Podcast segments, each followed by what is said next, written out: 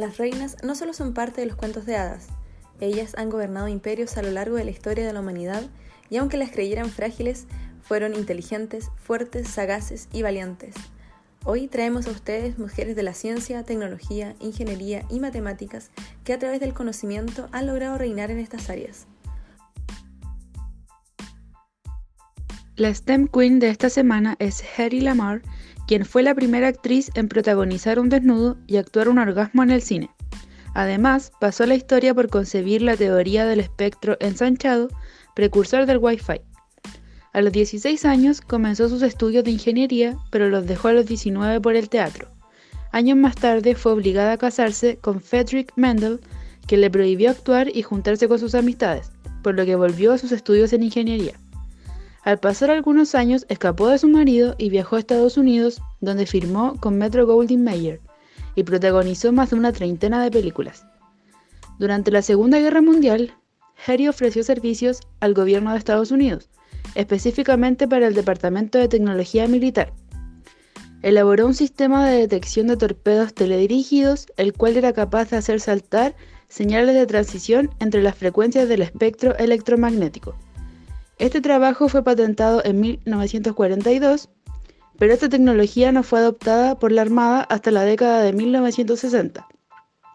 Fue reconocida por el National Inventors Hall of Fame en el 2014 y en honor a su trabajo, desde el 2005, en Austria, Suiza y Alemania, se conmemora en la fecha de su cumpleaños el Día del Inventor. Ahora los dejamos con el capítulo Experiencias de una Queen, parte 1. Hola a todos y a todas, estamos aquí en un nuevo capítulo de STEM Queens. Yo soy Natalia y estoy con Katu y Lore. ¿Cómo están, chiquillas? Hola. Hola. Hola, Nati. Hola, Lore. Hola a todos. estamos con toda la energía y todas las ganas para hacer un nuevo capítulo. Y también estamos con una nueva integrante, la Mame. Hello.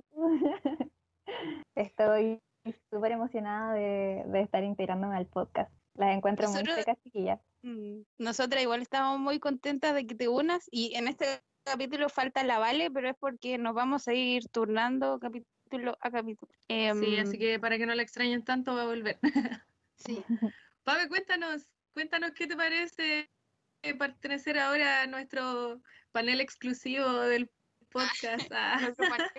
a mí siempre me ha gustado mucho el podcast de STEM Queens y, eh, y ahora que estoy aquí dentro y he podido participar con las chiquillas con ustedes, eh, ha sido bacán porque me doy cuenta que son todas súper aplicadas, buscan caleta de información sobre los temas que hablamos, o sea, que hablan. Así que no, estoy muy emocionada de estar aquí y ojalá mi voz no salga tan mal. Odio cómo suena mi voz de repente y ese es como mi único pero a, a ser parte del podcast. Pero sí, estoy feliz de estar aquí.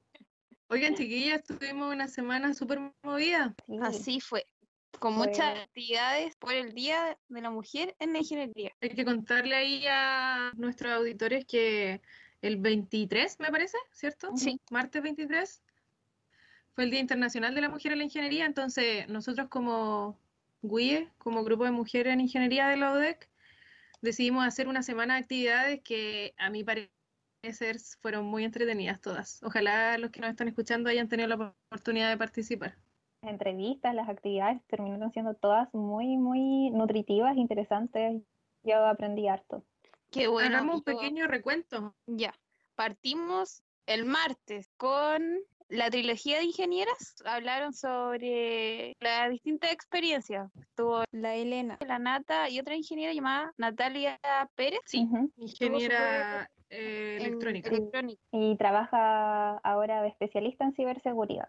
A mí me encantó Natalia cómo se desenvolvía y cuál era su parada ante el mundo laboral lo que más rescato. Fue impactante igual escuchar a, como la experiencia laboral de las chicas que estuvieron durante toda la semana Mm. Es como, como que asusta, pero a la vez inspira y motiva como a empoderarse más.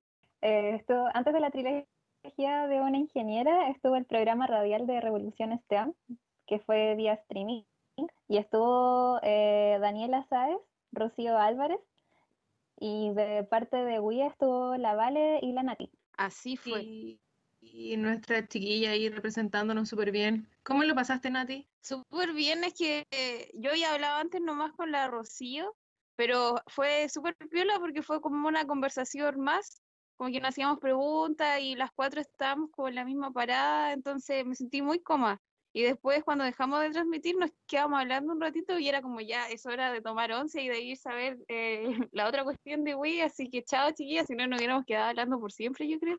Ahí era muy simpática. Sí, es bueno el programa de las chicas, si quieren escucharla y si quieren escuchar igual el capítulo de donde está la Val y la Nati, eh, en Spotify lo buscan como Revolución STEAM.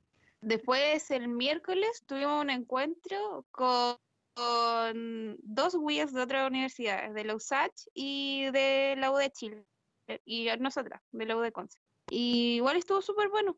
Fue como... Sí, sirvió para conocernos entre todas, igual eh, no habíamos tenido antes una oportunidad de poder conversar con las chicas de otras sedes de WIE de acá de Chile y fue súper enriquecedor en realidad. Sí, yo, yo encontré que fue como la oportunidad para empezar a trabajar en conjunto en más cosas. Y bacán que este tipo de organizaciones estén como dándose a que trabajen juntas, que si es a nivel nacional se pueden lograr cosas muy bacanas. Sí, yo igual siento eso, que puede ser la primera reunión de muchas más que podamos tener. El jueves tuvimos un live con la Cata, la presidenta de WIE y la Dale. Ahí estuvo muy entretenido el live, a mí se me sí, pasó la ahora. Aparte que tuvimos comentarios desde Perú, otra sede de WIE que hay allá en una en otra universidad y fue como wow, nos están escuchando desde allá, así que saludos a todos nuestros compañeros desde Perú que trabajan por el mismo fin que nosotras. El viernes eh, se terminó con la mesa redonda Chicas STEM, donde estuvo eh, Daniela Sáez nuevamente, la Mabel, Estuvo Alma Negrete, que es ingeniera de ejecución y en computación informática, y Rocío Álvarez, que fue la moderadora. Y aparte, Alma Negrete, la directora de Chile de Women Who Code, entonces igual una gran invitada. Paren, también estuvo la Nati. Sí. sí. no, yo quiero aprovechar de, de felicitar a nuestra querida Nati, porque se pasa de verdad, es muy erudita en estos temas, me encanta. Sí. Ay, Catu, para, por favor. Yo también lo comenté, encontré que la Nati tiene un desplante súper bacán para ser una alumna de segundo. A mí me encanta todo lo que sabe y la forma en que lo expresa. igual la De segundo básico.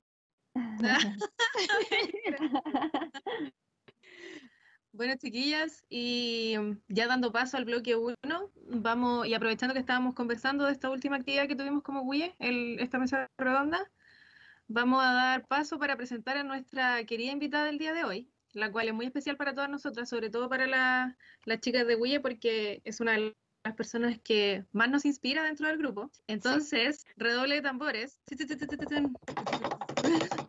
Les presentamos a Mabel Vidal, bioinformática de profesión y que está cursando actualmente un PhD en ciencias de la computación. Además es coordinadora de voluntariado de la sede sur de Niñas Pro, es miembro de WIUDEC y también es miembro de RAS. Así que con ustedes, Mabel. Hola Mabel, ¿cómo estás?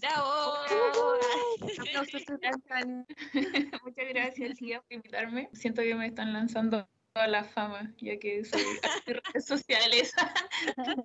Así que esto es muy nuevo para mí.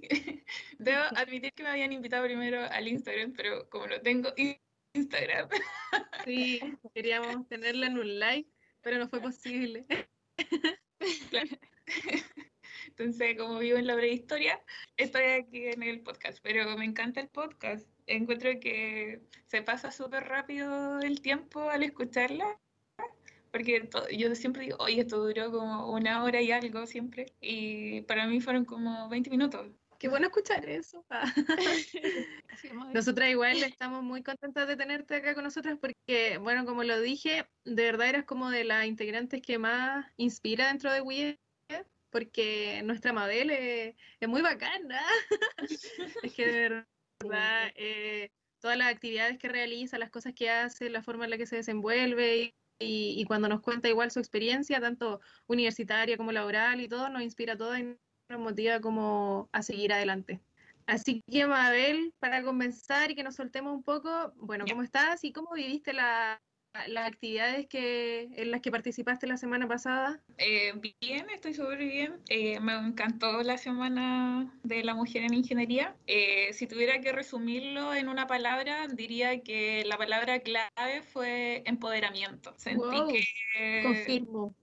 Sí, sentí que todas salimos, como decía la PAME, nutridas de la experiencia de todas las que participaron y de aquellas que también participaron por el chat. Por ejemplo, el viernes yo estaba así como toda chocha porque había una de mis niñitas de Niñas Pro de colegio conectada y se atrevió a opinar y, eh, ella contaba que era de las únicas en matemáticas y yo creo que a pesar de las distintas generaciones que eh, estuvieron presentes en las distintas actividades eh, fue como un tema en común para todas como las que van a a, trabajar ya pronto, que van a graduarse, que son varias del grupo, juntos con las que ya se han graduado recientemente, eh, las que ya llevamos una segunda pasada.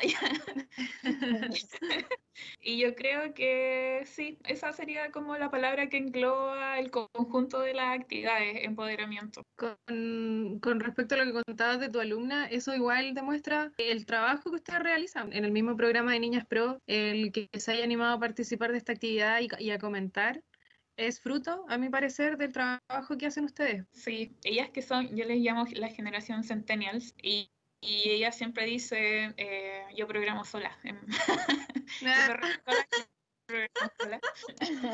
y yo así, feliz, feliz. que son bacanes.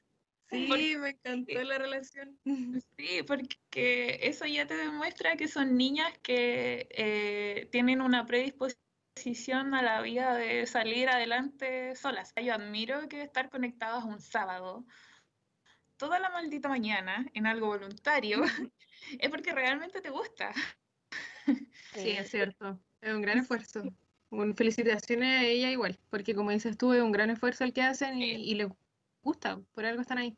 Sí. Se viene una gran generación. Sí, yo espero que sean todas futuras integrantes de WIE. Ay, ojalá que sí. Oye, Mabel, y ya como más a nivel profesional, cuéntanos por qué escogiste, bueno, la carrera que tú estudiaste y el doctorado que estás cursando actualmente. Eh, ya, aquí son varias cosas. Me, he dado varias vueltas en la vida y mm. siempre fui eh, buena alumna, diría yo. Cuando estaba en tercero medio, me metí a hacer un curso de biotecnología en la Universidad de Chile y me llamó mucho la atención esa mezcla entre tecnología y ciencia. Y lo encontré como bacán, porque en esa época todavía estaba como recién llegando así como a Chile el hablar así de la biotecnología y todo. Sin embargo, en el liceo yo estaba en un biólogo matemático y yo quería estudiar odontología. Y me enfermé por esa curiosidad de la vida, me enfermé y lo pasé súper mal y me di cuenta que todo lo con salud me daba asco. Puede pasar, po. Claro. Y yo eh, fui presidenta del internado, ah, bueno, porque estudié interna. Eh, hice toda la enseñanza media en un internado, en el internado del Liceo de Niña. Así que un saludo también para mis compañeras del internado. Entonces, eh, junto a eso, yo dije, bueno, lo pasé muy bien en el liceo, así que yo no creo que quede en la universidad este año. Y mi mejor amiga, como de la infancia, eh, nos llevamos por días solamente, entonces nuestros roots son muy parecidos. Y en cuanto salieron, en esa época, los resultados de la PSU, di PSU por si acaso. los de la PSU salían en el diario. Y a mi mm. amiga le fue súper mal. y yo estaba con pijama, acostada, porque yo no esperaba como nada de la vida.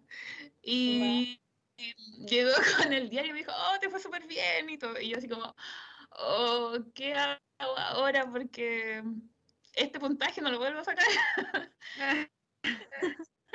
y me dejó el diario. Y me leí todo el diario. Y ahí salía como las carreras como mejor pagadas, lo típico, que sale todos los años, las estadísticas de las carreras, y decía que las carreras eso, eh, se saturaban eh, de acuerdo a si estaban, por ejemplo, también en una universidad privada o no, y así varias cosas. Y mi mamá me juntaba los Icaritos, que en esa época el Icarito traía eh, carreras por universidades y como toda la información. Así que yo postulé, obviamente, el último día, a minutos de que el sistema cerrara, y encontré bioinformática, única Latinoamérica. Yo dije, obvio que si estudio esta cuestión, voy a encontrar pegas, y única en informática no van a haber más bioinformáticos. y bueno, no me gustó al principio porque era todo muy segregado. los cursos de ingeniería, los cursos de ciencia, los, cursos de informática y, nada se unía. Entonces había una gran deserción de, estudiantes y, lo típico, pocas mujeres, harto hombre, harto gamer, harto black and white y yo no pegaba ni juntaba con ese mundo. yo era de rosada, hablaba hasta por los codos, así que me convertí en presidenta de la carrera. Y comencé a organizar eh, los primeros congresos de bioinformática.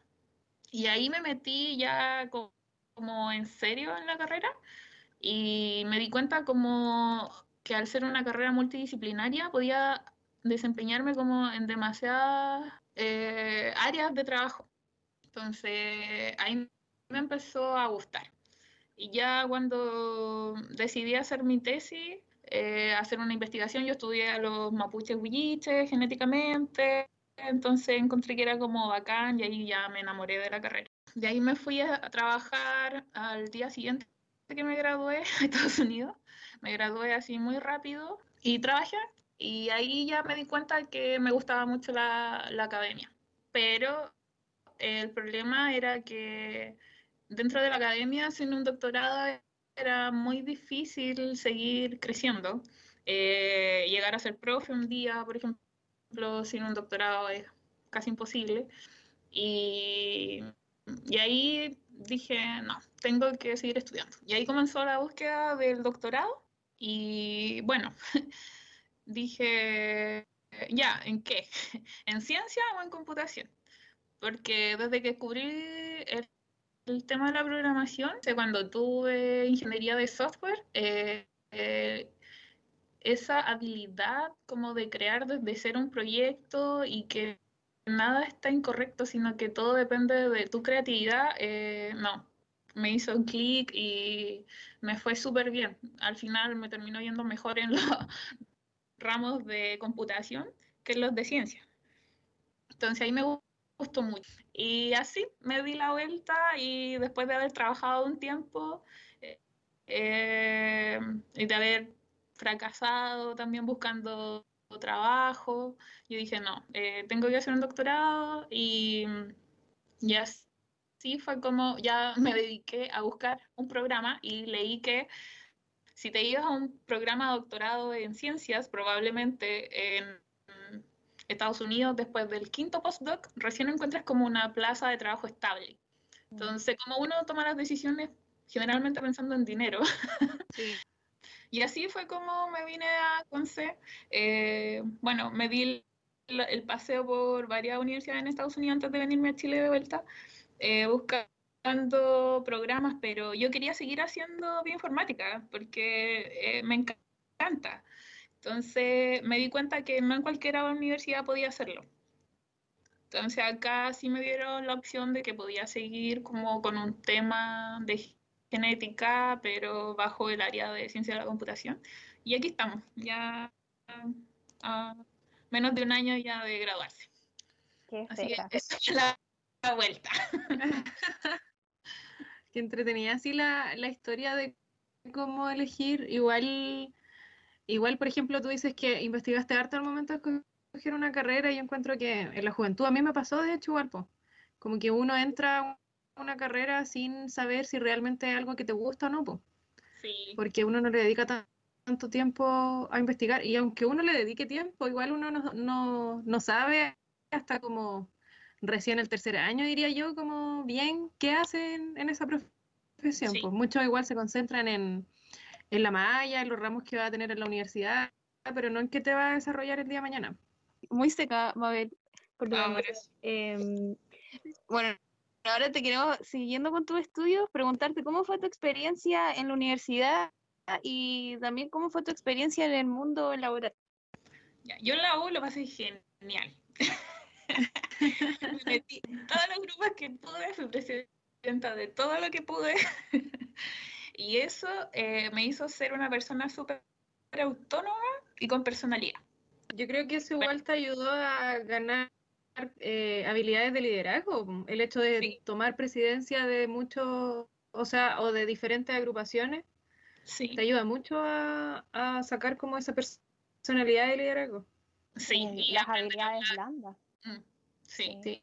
sí. Sobre todo, por ejemplo, nosotros que veníamos de una carrera científica, por ejemplo, no entrenaban bastante el tema de los debates, de la ética, cómo presentar póster, y, y eso sí, fue súper bueno. Eh, ya en el mundo laboral después, eh, bueno, gracias a esas habilidades, mi primer trabajo lo encontré antes de egresar, mientras estaba escribiendo la tesis, empecé a buscar pega y yo quería como además como aprender inglés, como bien, así como hablarlo. Entonces quería ir a Estados Unidos y como hacer un internship o algo así. Y finalmente me fui a trabajar como investigadora a, a Ohio State, a Columbus. Wow. Y esa fue mi primera pega. Entonces, antes de egresar ya tenía el pasaje y todo. Ya todo, todo listo. Claro, tenía que egresar y era como, oh, ¿qué hago? Y bueno, la carrera como estaba recién partiendo, mi director estaba on fire y feliz más que yo, porque eso le abría una gran oportunidad de acreditarse a la carrera, que las primeras generaciones de los estudiantes ya tuvieron un contrato internacional, era súper bueno. Entonces me dijo, tú busca una sala en la PUC, porque yo estaba en la PUC haciendo la tesis, pero yo era estudiante de la UCAL. Entonces, eh, coordínalo todo con tu tutor y nosotros desde Talca vamos para allá. Y Así que tuvieron que ir mis abuelos, mis tíos, todo, todo el mundo a mi No te creo. Claro, entonces fue como como despedirme de todos, hacer un asado eh, de despedida, de celebración de la defensa. De todo, todo, aún- todo una. Nos fueron a dejar al aeropuerto y amanecí en Estados Unidos feliz. Amo. Parece como, Como de película. Sí, Sí, a mí me hubiera costado muchísimo hacer eso. Eh, No, qué, queda qué cuático y qué entretenido suena, no sé. Me pasan muchas cosas. Bueno, y esa experiencia me quedó gustando porque ahora todo lo hago así. obvio. Una vez que descubriste ese mundo, igual difícil dejarlo.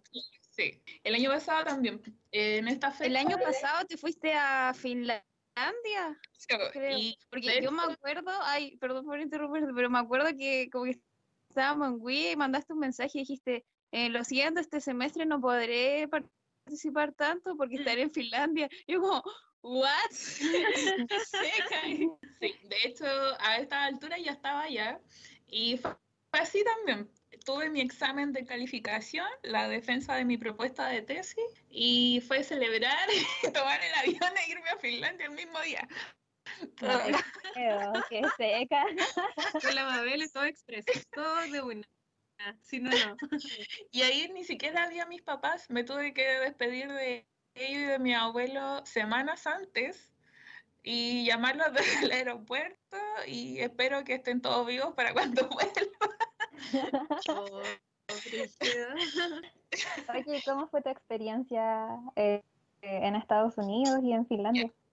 Bueno, lo de Estados Unidos fue bacán, era la menor del laboratorio, del laboratorio pero mi trabajo siempre fue súper valorado. Eh, me querían bastante porque estaba como el laboratorio de informática y los laboratorios que realizaban los experimentos. Yo ahí estudiaba gramíneas genéticamente, eh, que es todo lo que los vegetales que tienen granos. Entonces estudiaba maíz, café, arroz, ¿ya? Y había mucho respeto. Estuve una semana en inducción de sobre la vida del estilo americano y del respeto hacia los otros. Por ejemplo, allá nadie se le podía llamar por un sobrenombre. Entonces, el tema de equidad de género era maravilloso. Entonces nunca me sentí eh, discriminada ni nada, ni por edad, ni por ser mujer, ni, ni por título. Hasta que llegó un chico colombiano y quería una, pero que venía de un doctorado de Brasil. Y, y me pidieron a mí que hiciera la colaboración. Y él sí hizo notar como esa diferencia. Ay, no, es que yo soy de doctorado y tú eres de pregrado. Entonces casi como que quería que yo fuera como su empleado. Entonces como que se lo comenté a mi jefe y en ningún momento se cuestionó, alguien dudó de lo que yo dije y él le dijo, tú te vas a ir a colaborar al laboratorio y Mabel cuando tenga los resultados te lo hará llegar. Y a ella no la molestas más. Punto final de esto. O si no, eh, se te quita la visa y te devuelve a tu país. Sí. Wow. Toma. Sí, y yo era como, y yo sentía que era como nadie. era como, él era más que yo en título, eh, eh, tenía más edad, tenía más experiencia, pero todo el rato la protegida fui yo. Entonces, eso fue como bacán. Bueno, finalmente él terminó pidiéndome disculpas, obvio, y, y terminé yendo a Brasil a colaborar en el proyecto. Mabel, totalmente internacional.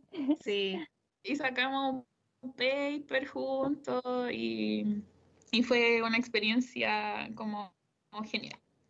Y de ahí, bueno, decidí venirme a Chile y probar, eh, ya tenía dos años de experiencia, hablaba inglés fluido y dije, la rompo en Chile. de un millón y medio para arriba mínimo. No, no. Nunca me había dado cuenta que estaba en edad fértil y fue como, ¿qué? Es como, estuve... Llegó a ser un problema recién en Chile. Sí, sí. O sea, de hecho yo nunca me había preguntado si quería ser madre o no. eh, Y me di, la pregunta me vino porque otro me la hizo. O sea, ni siquiera fue... Ni siquiera fue un cuestionamiento tuyo. Claro, ¿no? Y así pasé muchas, muchas entrevistas en empresas, en la academia. Algunos eh, fueron muy polite en darme una respuesta y, decirme, mira, sabes que fuiste la mejor, fuiste el mejor currículum, pero eh, no sé, acá llegaron gente con doctorado, entonces preferimos el título antes que la experiencia. Otros directamente me dijeron, mira, te puedo dar una respuesta como eh, súper eh, socialmente aceptable, pero en realidad es porque eres mujer y, y todas llegan acá diciendo que no se van a embarazar y una vez que tienen el contrato se embarazan. Entonces, obvio, me sentí súper mal, eh, me volví a ir a Estados Unidos, pero ya a buscar el doctorado.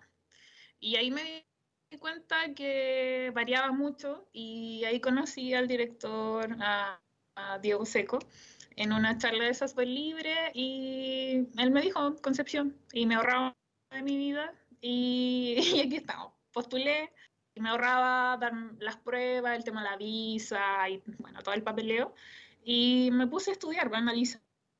Y básicamente da lo mismo, yo encuentro en la universidad en que estás, o sea, siendo buena, por supuesto, y todo se basa en los papers que tú sacas, en las conferencias a las que asistes, y mientras estés como en el top cumpliendo eso, eh, eh, dale. Así que dije ya, a Chile y, y aquí estamos. Pero entre medio también trabajé para la empresa, trabajé para la industria, desde que partí con las prácticas de, de pregrado, me quedé trabajando como forever. Y claro, eh, al principio fue entretenido porque siempre la hice como más del área de programación, pero al final me aburría, porque una vez que hacía el primer proyecto, lo demás era como cambiar interfaz gráfica, cambiar colores, pero por debajo seguía haciendo lo mismo.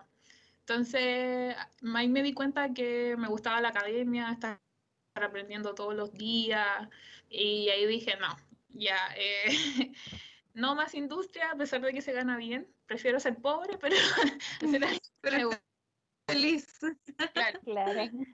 Y bueno, eh, así entré al doctorado y aquí les voy a contar algo que yo espero que les resulte útil en la vida. Hay que premiarse. Entonces yo entré al doctorado y lo pasé mal porque venía de otra carrera, había estudiado otra cosa y, y ponerse al día con lo que tú deberías saber desde pregrado y que yo no lo tenía fue súper duro. Y, y además yo trabajaba para un proyecto. Estaba, había vuelto a trabajar en la industria porque no sabía si iba a quedar en el doctorado o no, entonces necesitaba plata igual para vivir. Eso, claro.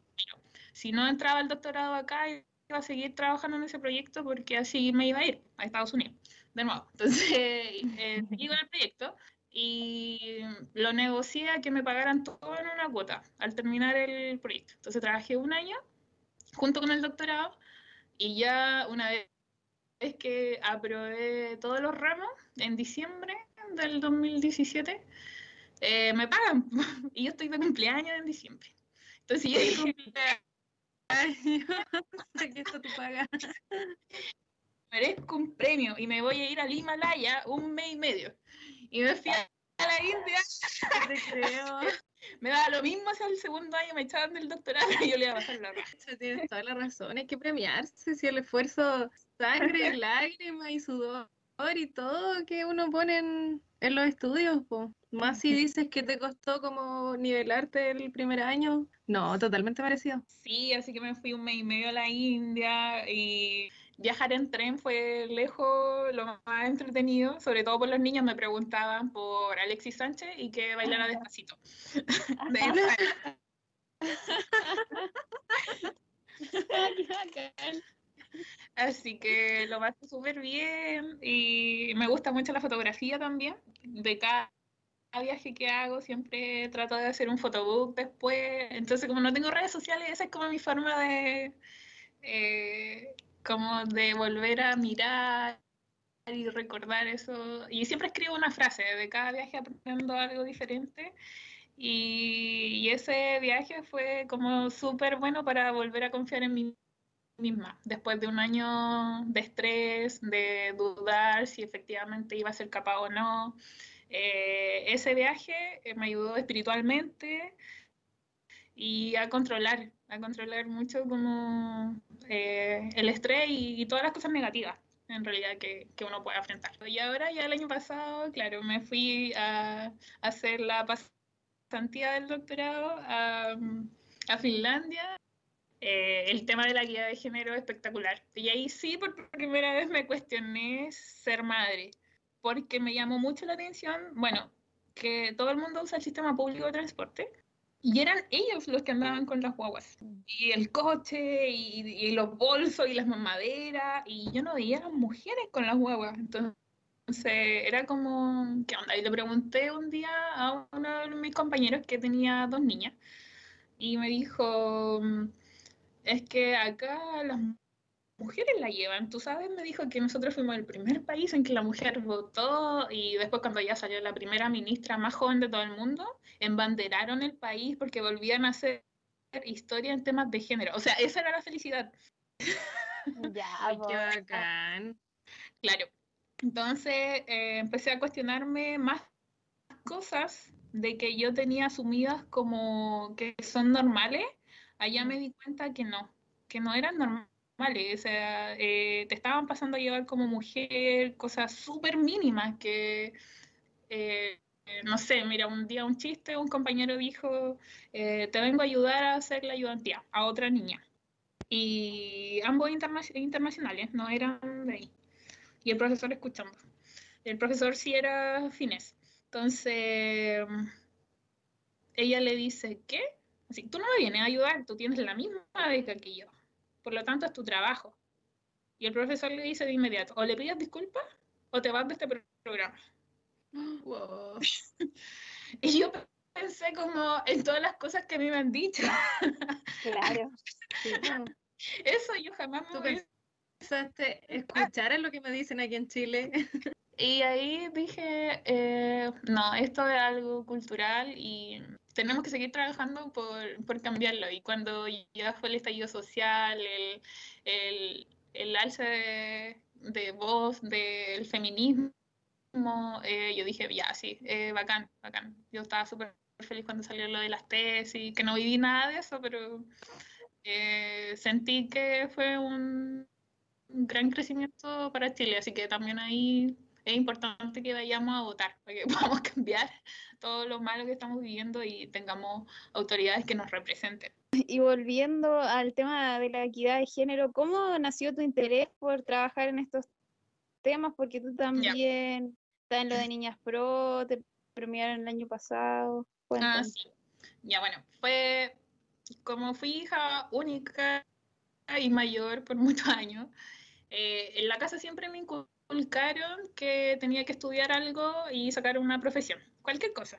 Eh, en la casa no me exigían nada, pero que estudiara algo para que tuviera mi plata, ser independiente, etc. Y yo soy de un pueblo, eh, soy de Curepto, entonces yo sabía que me tenía que ir de la casa para estudiar. Entonces yo por eso me fui a mi casa a los 13 años. Yo no sé si ustedes se acuerdan lo que hacían a los 13 años. Entonces llegué al internado del liceo de niña, pero el liceo era mixto, pero el internado seguía siendo de mujeres. Y ahí siguieron reforzando el mismo ideal que yo traía desde mi casa, que tenía que ser profesional e independiente. Y sobre todo eh, nos mostraban harto que la falta de educación en la mujer era un factor importante en los niveles de violencia, que las mujeres aguantaban mucha violencia porque, eh, por lo típico, eh, no es que es el padre de mis hijos y qué voy a hacer si me separo, no tenemos de qué vivir, y lo típico. Entonces, eh, las inspectoras siempre nos decían, ustedes tienen que estudiar, tienen que ser independientes, si quieren gastarse toda la plata en maquillaje, lo hacen, pero es su plata, es su decisión. Entonces crecí con eso. Obviamente como vengo un pueblo alejadísimo de la digitalización y además estudié en un internado en donde no veía la calle ni tenía internet, vengo de esa generación que hizo todas sus tareas en la biblioteca, entre medio de los libros. Soy una rata ratísima de libros. y ahí ustedes dirán, no, que vieja Mabel, que era de la biblioteca. No, porque que al día de hoy, hoy 2020, en el pueblo todavía el internet y la electricidad es súper mala. Entonces, yo creo que si siguiera estudiando allá, todavía tendría que ir a la biblioteca. Entonces ahí empecé a leer bastante y a medida que fui creciendo vi que las mujeres empezaban como a desaparecer en mi vida. Había cada vez menos. Y empecé a cuestionarme eh, por qué, qué implicaba la condición femenina en sí, y a pesar de que el tema es fastidioso, pero evidente, eh, yo sentía que no se hablaba de eso, entonces empecé a leer mucho. Y bueno, y así fue como eh, encontré el libro del segundo sexo, que me encanta. Y ahí, sí, el mejor libro yo creo que para partir. Eh, explicaba que se ha visto al hombre como el todo, ¿cierto? Y, y, es como la mujer en el segundo sexo, ¿cierto?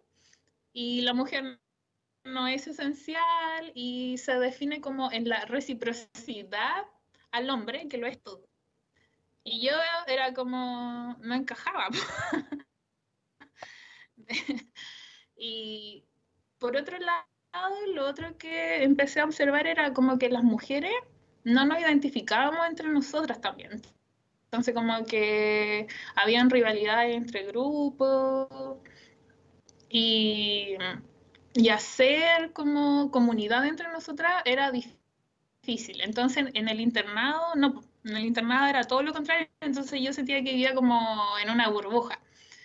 Y a medida que empecé a viajar y ver las distintas culturas, me di cuenta que el comportamiento de la mujer venía básicamente por su cultura. Entonces, si te educan, que es normal casarse, por veces esclava del esposo, tener hijos y dedicarse a criarlos, es obvio que va a seguir ese patrón.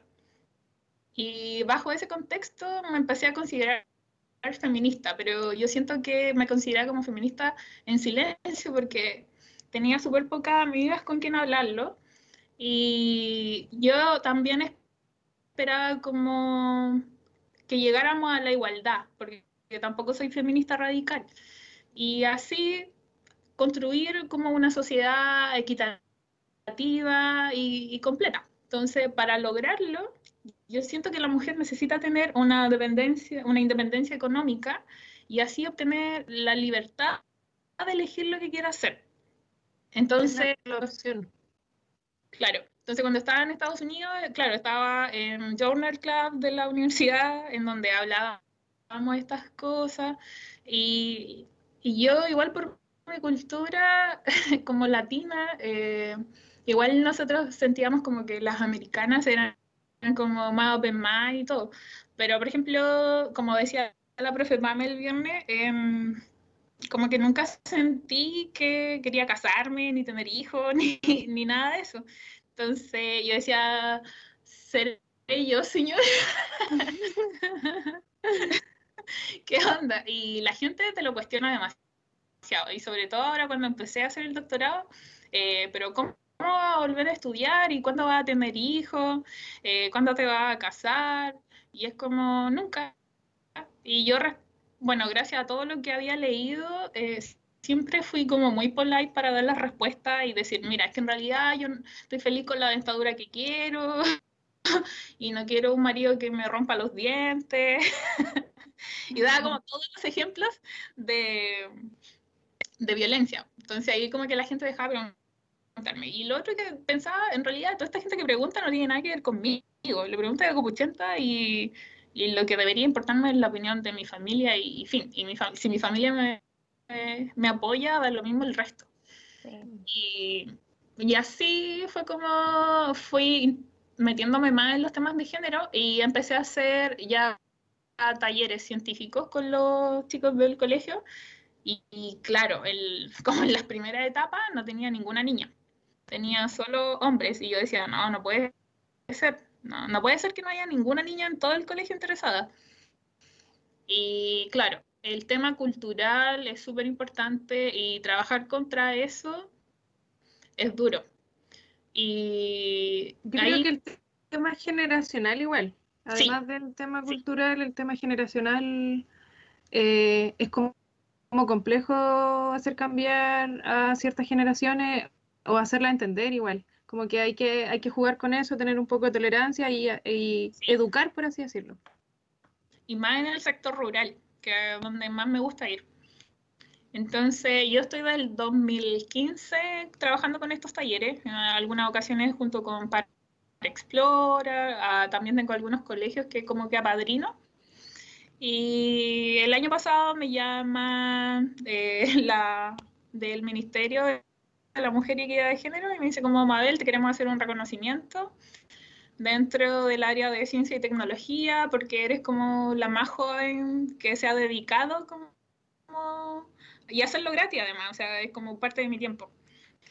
Y trabajar con niños es súper difícil, entonces uno no lo puede visibilizar porque tú no puedes sacar fotos a niños y, y esas cosas. Pero, por ejemplo, claro, a medida que iba viajando también con los niños a las ferias, nacionales de ciencia, eh, te va haciendo conocida. Entonces, así yo dije, eh, bueno, debe ser broma, así como, porque fue un llamado por teléfono. y... La fue telefónica. claro. Y así eh, recibí el premio de las manos de la ministra el año pasado, en mayo, en la cuenta pública del reconocimiento. Entonces fue una mujer de cada área que son minorías. Entonces había una mujer de transporte, una mujer de minería y yo era de ciencia y tecnología. Y fue como, wow, porque ni siquiera postulé, o sea, fue como sin concursos ni sorteos. No te lo esperabas para nada. No, no, nada, nada, nada. Así que ahí yo dije, como, eh, son cosas que te caen desde el cielo finalmente, pero son en realidad como del fruto de trabajar tanto tiempo en, estos temas. Y ahora ya tengo estudiantes en la universidad, de aquellos chiquititos que tenía en el, en el colegio, y tú les vas abriendo los horizontes, les muestras las carreras nuevas y todo. Entonces el año pasado yo iba al gimnasio un día ahí, en calzas, ahí como un mendigo, y gritaban, profe, profe. Y yo así como, "Mm, como a mí no me hacer. Hasta que me tocan y me dijo, profe, entra a la U y me dio un abrazo. Y era un chiquitito eh, del campo y me dijo, estoy súper contento porque desde los talleres que iba eh, eh, em- aprendí a programar y ahora entré a la universidad y me vine a vivir a Concepción porque en realidad con todo el apoyo que me dio me gané la beca. Así que estoy con gratuidad, voy a ser la primera persona de mi familia que viene a la universidad y todo. Y yo así como. ¡oh, qué emoción!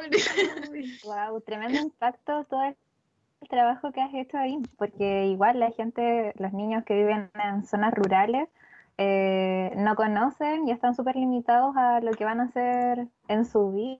Sí, Y no Sí. conocen lo que es la universidad muchas veces. No es una opción para ellos.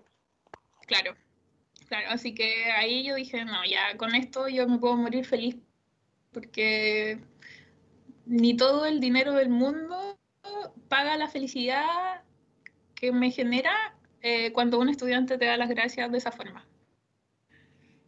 Y sí, Es impagable, claro, es impagable. sí, Oye, felicidades, Mabel, de verdad, bueno, por el premio y en realidad por todo el trabajo y el, y el y felicidades por el impacto que genera en estos chicos porque, eh, eh, como dices tú, no, no es como muy visible todo ese trabajo. Eh, claro. y, y el ver los resultados ya, yo me imagino que es como lo más gratificante. Sí, bueno, igual le hice una broma al niño y le dije, bueno, eh, mírame a mí, no sigas tanto mis pasos porque yo todavía sigo en la U. Te puedes quedar estancada. Y, y ahí se mató de la risa y me dijo, no, profe, así como toda mi familia estamos muy agradecidos porque, por ejemplo, siempre cuando se dan los resultados de la PSU, yo me voy al pueblo y ayudo a los niños a juntar los papeles. A veces eh, los papás ni siquiera tienen acceso a internet para descargar, por ejemplo, certificados, para postular a las becas. Y ellos, profe, es hacker. Así como, no. Es como, teniendo tu root y el root de tus papás, podemos obtener un montón de información. Y, y eso es algo tan básico que todavía uno dice, ¿cómo en este siglo de digitalización todavía está pasando? Y yo creo que ahí hay un gran gap todavía en que hay que trabajar bastante. Y si alguien de la Subtel, por favor, está escuchando, ponga antenas de internet en todo Chile. Oye, Mabel, ¿y cuáles son tus, o sea, en, en qué actividades te estás, estás trabajando actualmente, además del, de- del doctorado que estás cursando, y cuáles son tus proyecciones a futuro igual? Ya, bueno, ahora estoy haciendo tres cursos. Eh, son tres de lenguaje de programación, eh, uno en R, uno en C y otro en Python, y cada uno es a un nivel muy distinto. El de C es para estudiantes de media, el de Python es para pregrado, y el de R, eh, programación en R para análisis de datos, es para todos los posgrados. Entonces ahí tengo estudiantes de magíster y doctorado en- de todos los programas para que aprendan en realidad cómo hacer los análisis para sus tesis y publicaciones. Entonces, un curso como intensivo que ya va a terminar la próxima semana, pero es intenso porque, claro, como son estudiantes de posgrado, ahí la seriedad es otra. Claro. Claro. Y, sí. Y también estoy colaborando con otras universidades, sigo con, con mis proyectos, pero eh, eso es papers en realidad. Y bueno, y la tesis. ¿Y qué quiero a futuro? Bueno, graduarme, Por dos. Ah, Sí. regalarme un viaje, porque bueno, con esto del virus, eh, quizás tenga que esperar un poco que vuelvan a aparecer las becas, porque que luego quiero hacer el postdoc y ahí me quiero volver a ir por dos años afuera. No, no tengo decidido a qué país ni nada. O sea, es algo que me lo quiero tomar con calma en esta época post-doctorado y como pensándolo bien. Entonces, de ahí que termine el postdoc, aún sigo viva y me gustaría volver a Chile y ya ser profe. Yo amo hacer clases, lo paso súper bien con los chiquillos y bueno, y chiquillas también. y qué es. Oye, ya para ir finalizando eh, este bloque, queríamos que si es que puedes darle un consejo a nuestros auditores o algún tips bibliográfico o quizás también alguna recomendación o invitarlo a alguno de los programas en los que estás participando, en la libertad de hacerlo. Sí, bueno, eh, para Niñas Pro queremos seguir creciendo, ya eh, si nos abrimos como sea y da lo mismo que sean de computación o no, puede ser de cualquier ingeniería que haya tomado algún curso básico de programación, podría ser tutora o tutor. Ahí se trabaja mucho el tema de las minorías, entonces hay que trabajar con un lenguaje muy inclusivo y eso nos ha abierto como las puertas a integrar todo tipo de estudiantes y tutores también. ¿ya? Eh, por otro lado, así como consejo, bueno, tienen que descubrir qué les gusta y, y, relajarse con el tema de la plata. Yo sé que muchas de las chiquillas que estuvieron, por ejemplo, en la charla del viernes, lo que más les agobia el tema de buscar pega, eh, de tener un buen salario, etcétera, pero cuando uno descubre y hace lo que uno realmente le gusta, eh, lo demás viene como solo, como la perseverancia que uno tiene que tener al momento de decidir, ya, esto es lo que me gusta, esto me quiero dedicar y darle, y si no te sale hoy día, te va a salir el próximo año, y si no el próximo año, pero si realmente lo quieres, te va a dar lo mismo si tenés 20 años o 30 o 40 y hacerlo.